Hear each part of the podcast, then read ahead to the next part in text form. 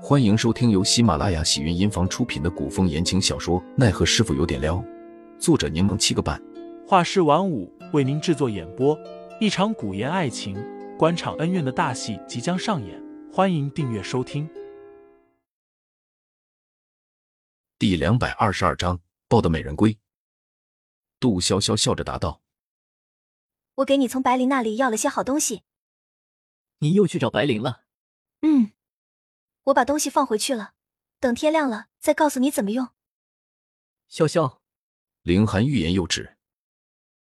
干嘛？不会想让我现在回去吧？杜潇潇不满的说道。我刚捂暖和呢。凌寒失笑之后继续说道：“我是想说，行动的时候，你能不能好好的待在戴秋他们那边？”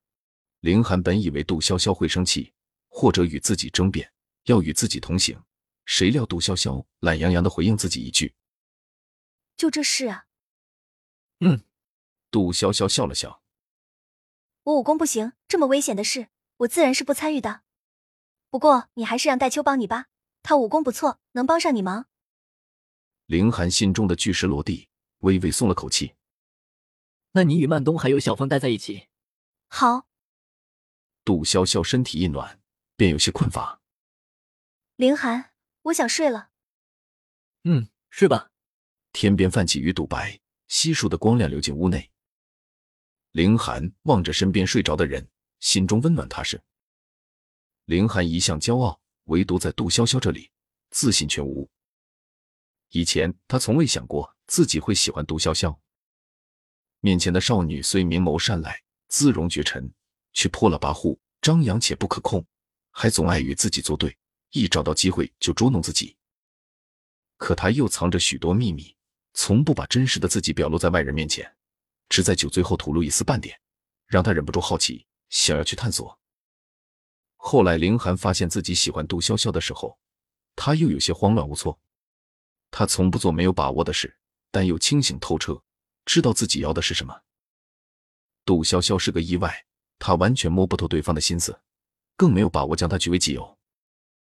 所以他用了一个很笨的办法，无时无刻不守护在杜潇潇的身边，且明里暗里的挡掉杜潇潇所有的桃花。在实力之上的武林，最不被看重的便是皮囊。凌寒也一样，从未在乎过长相的美丑，但杜潇潇却是个名副其实的颜控。凌寒这才发现了突破点，利用自己的美貌，一步一步的攻略杜潇潇。功夫不负有心人，凌寒终于如愿以偿。抱得美人归，杜潇潇睡得很熟，竟没做噩梦。醒来的时候，却在自己的屋里，见身上盖着的被子还是凌寒的，杜潇潇忍不住露出笑容。想必是凌寒在乎自己的名声，担心别人发现自己早上出现在他的床上，于是便将自己当饺子一样裹着被子包了过来。杜潇潇精神状态不错，起来后便拿了昨夜带回来的东西去找凌寒。凌寒正在看地图，拿着毛笔在上面标注着什么。见杜潇潇进来，便停了笔。凌寒，你看我拿了什么好东西过来？杜潇潇将药瓶交给凌寒，告诉他这种药液的用法，又将之前的雨毒丹给了凌寒几颗。为了万无一失，让他明日一定要配合着使用。你在地图上标注什么呢？杜潇潇好奇的看着那张地图。凌寒说道。我在想明日如何布防。杜潇潇撑着下巴看了看，问：“宁侯给你多少人？”凌寒答道：“不到四十人。”杜潇潇脸色大变：“不到四十人，这么少的人，怎么和武义为他们那一群老江湖火拼？”